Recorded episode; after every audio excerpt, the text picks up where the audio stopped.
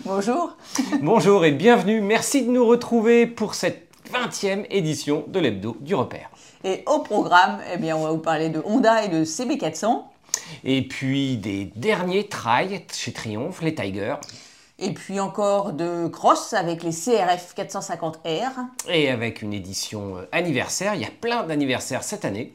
Et puis bon, faut pas oublier l'électrique quand même, avec Energica qui lance un nouveau modèle.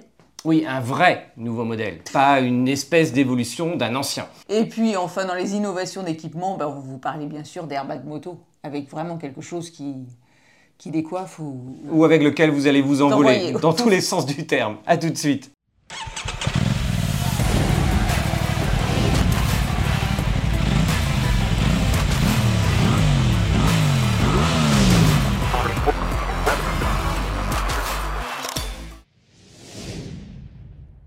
Petite actu, l'arme à l'œil, euh, effectivement, à cause toujours des, des normes. Honda fait encore disparaître des modèles à son large catalogue. Et c'est vrai que cette année, bah, c'est les CB400 qui disparaissent. Et du coup, bah, quand même, pour nous mettre un petit souvenir, ils nous font deux séries illimitées, la Super 4 Final Edition et le Boldor Final Edition. Et oui, vous aviez, euh, on avait hélas assisté à la disparition de la CB1100 en 2021, qui avait mm. donné lieu à une CB1100 Final Edition. C'est un petit peu la tradition chez Honda de faire un dernier modèle et des dernières séries Final Edition pour en plus une moto absolument mythique au Japon, la CB400. La CB400 qui a connu plus de 10 évolutions euh, majeures historiques depuis euh, son lancement en 1975 avec la version Fort, la version Super Fort et puis entre autres la version Hawk, toujours avec euh, des cylindrés tournant autour des 400 cm3, entre 399 et puis 403 cm3 en fonction des grosses évolutions de motorisation. Et pourquoi les 400 bah, En France aussi on les aime bien mais un peu parce qu'il n'y a pas de législation qui les favorise. Au Japon, la législation favorise énormément les 400. Donc ça a vraiment été chez eux un modèle mythique et vous savez comme on aime vous faire découvrir ces autres motos. Et effectivement, eh bien, il y a des normes équivalentes à Euro 5 européennes euh, au Japon, Reiwa, ils en sont à la Reiwa 2 au Japon qui en fait met complètement fin à ce, à ce modèle. Et du coup, eh ben voilà, on a deux modèles avec la Super 4 Final Edition et la Boldor Super Edition avec deux coloris euh, majeurs presque le drapeau français avec euh, le bleu, le rouge et le blanc, et puis une autre version en rouge, noir et blanc qui sont toutes les deux respectivement à 6700 et 7800 euros. Là, on est quasiment au prix chez nous des 500 euh, cm3 et ben, on ne les verra pas en France malheureusement parce que la CB400, hormis quelques modèles importés, ne l'avait pas été fait par euh, la filiale française. Mais ça, ce sont des petites motos qu'on aurait bien euh, voulu voir et on vous en reparlera euh, sûrement parce qu'il y a quelques évolutions en préparation de 400 chez Honda qu'on aimerait bien, des petites néo-rétro qu'on aimerait bien voir en France. Alors Triumph nous dévoile aussi au fur et à mesure, euh, maintenant ils ont l'habitude, ces nouveautés. C'est vrai que la grosse nouveauté de cette année, c'était la Tiger 1200 Damien a essayé euh, et que vous pouvez retrouver sur la chaîne du repère. Et cette semaine, il nous dévoile les nouveaux coloris pour les Tiger 900 et la 850 Sport, qui est l'entrée de gamme de la catégorie euh, Tiger. Et oui, cette fameuse 900-850 qui sont basées exactement sur le même moteur et la même motorisation, mais qui permet d'accéder au gros euh, trail chez Triumph à partir de 11 500 euros la 850, même si j'ai toujours une larme avec cette Tiger 1050 dans le passé qui moi me plaisait euh, énormément avec son fameux 3 euh, cylindres. Mais bon, voilà, on a des 900 qui sont quand même beaucoup plus légères et plus maniables, qui effectivement, comme le dit Sandrine, sont modifiés pour le millésime, attention, 2023. Oui, c'est assez impressionnant, on vous le répète entre guillemets chaque semaine depuis janvier, mais on commence déjà à avoir des nouveautés 2023, euh, là, chez Triumph juste après chez Honda. Et il y a encore plein de nouveautés euh, qui arrivent dans les semaines à venir, y compris cet été. Donc euh, continuez à nous suivre. Et donc du coup, eh bien, euh, la 850 Sport, elle arrive en orange et anthracite. Et le anthracite, le gris et les nuances de gris et les nuances, ça vous rappelle des films célèbres qui sont repassés à la télé dernièrement. Mais effectivement, on va le retrouver chez d'autres constructeurs, des nouveautés qui arrivent également chez des baggers la semaine prochaine. Côté GT et GT Pro pour la la 900, ben, on trouve des versions noires et blanches, bleu mat avec des graphismes gris qui s'appliquent sur le réservoir, les protections du réservoir, le garde-à-bout avant et on retrouve même pour la Tiger 900, un gris euh, Sandstorm qui va amener la machine également euh, dans sa version Pro à près de 16 000 euros. Euh, donc ça vous donne vraiment la gamme des 900 entre les différentes versions GT, GT Pro, Rally, Rally Pro qui sont beaucoup plus claires que les anciennes dénominations chez Triumph des Tiger ou entre les X partout, on ne savait plus qu'est-ce qui correspondait à quoi, sauf pour les connaisseurs, mais naturellement vous êtes hyper connaisseurs. Alors côté cross, parce que c'est vrai que c'est un marché qui notamment aux États-Unis est énorme, hein, Honda euh, dévoile deux nouveautés pour fêter deux anniversaires, les 20 ans de la CRF 450R et les 50 ans de la CR 250M. Ouais. On n'a pas sorti les bougies. Là. Non, on n'a pas sorti les bougies. J'ai quand même sorti euh, la fameuse moto de Marc Marquez euh, chez Honda. Pourquoi? Eh bien parce qu'il y a 20 ans, on rêvait tous d'une sportive. Les sportives, chaque année, il y avait des évolutions, tantôt dans les versions 600, tantôt dans les versions 1000, quasiment euh, sur les salons internationaux. Et aujourd'hui, quelles sont les motos qui ont presque le plus d'innovation technologique et où on pousse la recherche et développement au taquet? Eh bien, mine de rien, ça ne se sait pas beaucoup, mais ce sont les motos de cross. D'où l'importance de cette CRF 250R chez Honda, où ils ne communiquent même plus sur les valeurs de puissance et de coupe. C'est assez impressionnant au moins sur les fiches techniques habituelles, on le sait. On arrive à retrouver encore des données jusqu'en 2015-2016. Ils annonçaient alors 54 chevaux. Et aujourd'hui, on est plus proche des 60 chevaux. Mais là, c'est une, information absolument non officielle que je vous communique. Mais pour arriver à avoir des 60 chevaux sur des machines de 450 cm3, et notamment les allégés, il y a un vrai travail. Pourquoi? Parce que cette 450 ne pèse que 110 kg, sachant qu'il y a un réservoir de 6 litres. Donc ce sont vraiment des machines puissantes, non homologuées pour la route.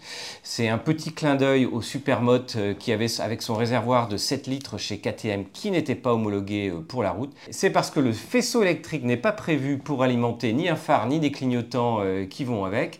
C'est exactement la même chose chez Honda. Et puis, comme le disait Sandrine, un anniversaire parce que la première CR 250M s'appelait Elsinore en référence au lac Elsinore qui était vraiment la mecque du cross euh, aux États-Unis euh, dans les années 60-70.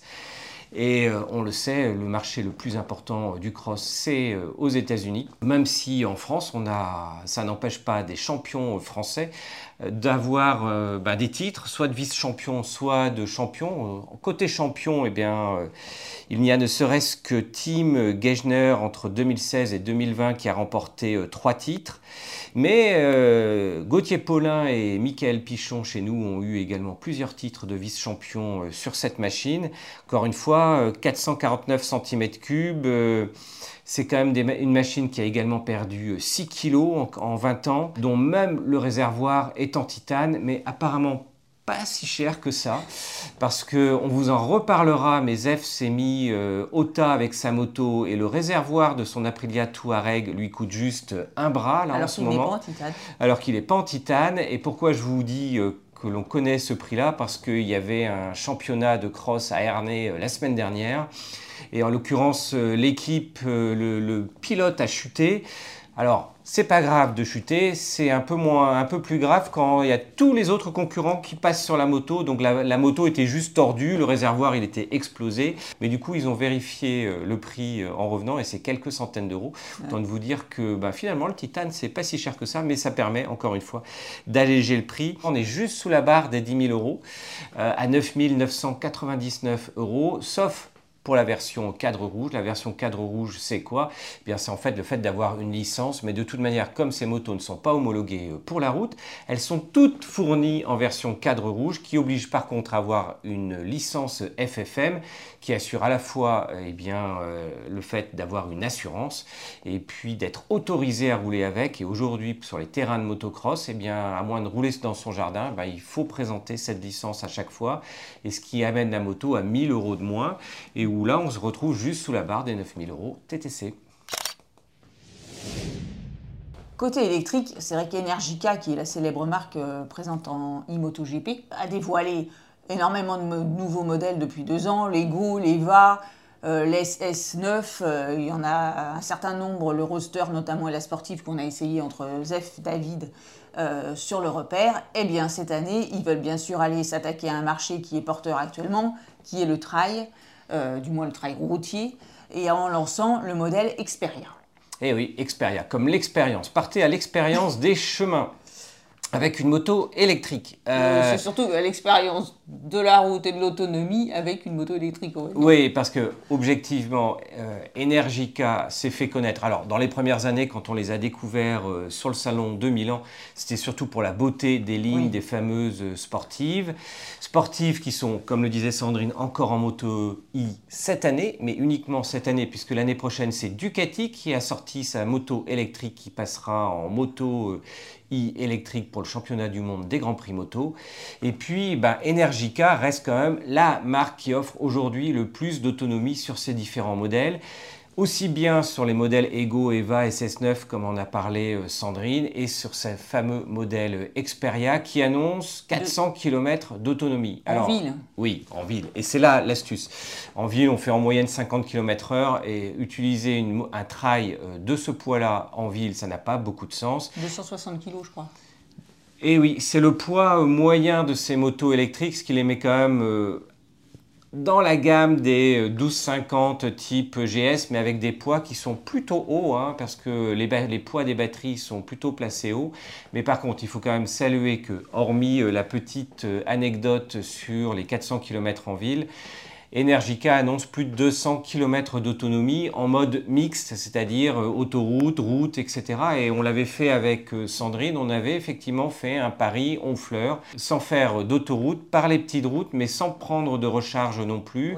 Alors qu'à l'aller, par contre, on avait pris l'autoroute et on avait fait une heure d'autoroute à toc, au légal. 130 km et obligé de recharger obligé de recharger, mais euh, ce qu'il faut saluer, c'est que dans l'électrique, il y a quand même beaucoup de cas où certaines motos se mettent en sécurité au bout de 5 ou 10 minutes, ce qui oblige à descendre la vitesse max pour des problèmes de chaleur et de chauffe de la batterie, ce qui n'est pas le cas de chez euh, Energica. Par contre, c'est caractéristique avec un moteur qui euh, développe quand même 102 chevaux en crête, 81 chevaux en, nominal, qui peut aller jusqu'à 180 km/h, toujours pour en revenir sur l'Experia, bah, ça se paye quand même relativement au prix fort. 30 700 euros. Oui, 30 700 euros. Avant les avantages. Avant les avantages qui peuvent aller jusqu'à 2400 euh, euros. Donc ça va faire quelque chose à 28 000 euros quand même. Oui, et à condition d'être pro, parce que là, on parle de bonus à la fois pour le particulier, auquel peut se rajouter le bonus de la région Île-de-France à utiliser pour l'électrique.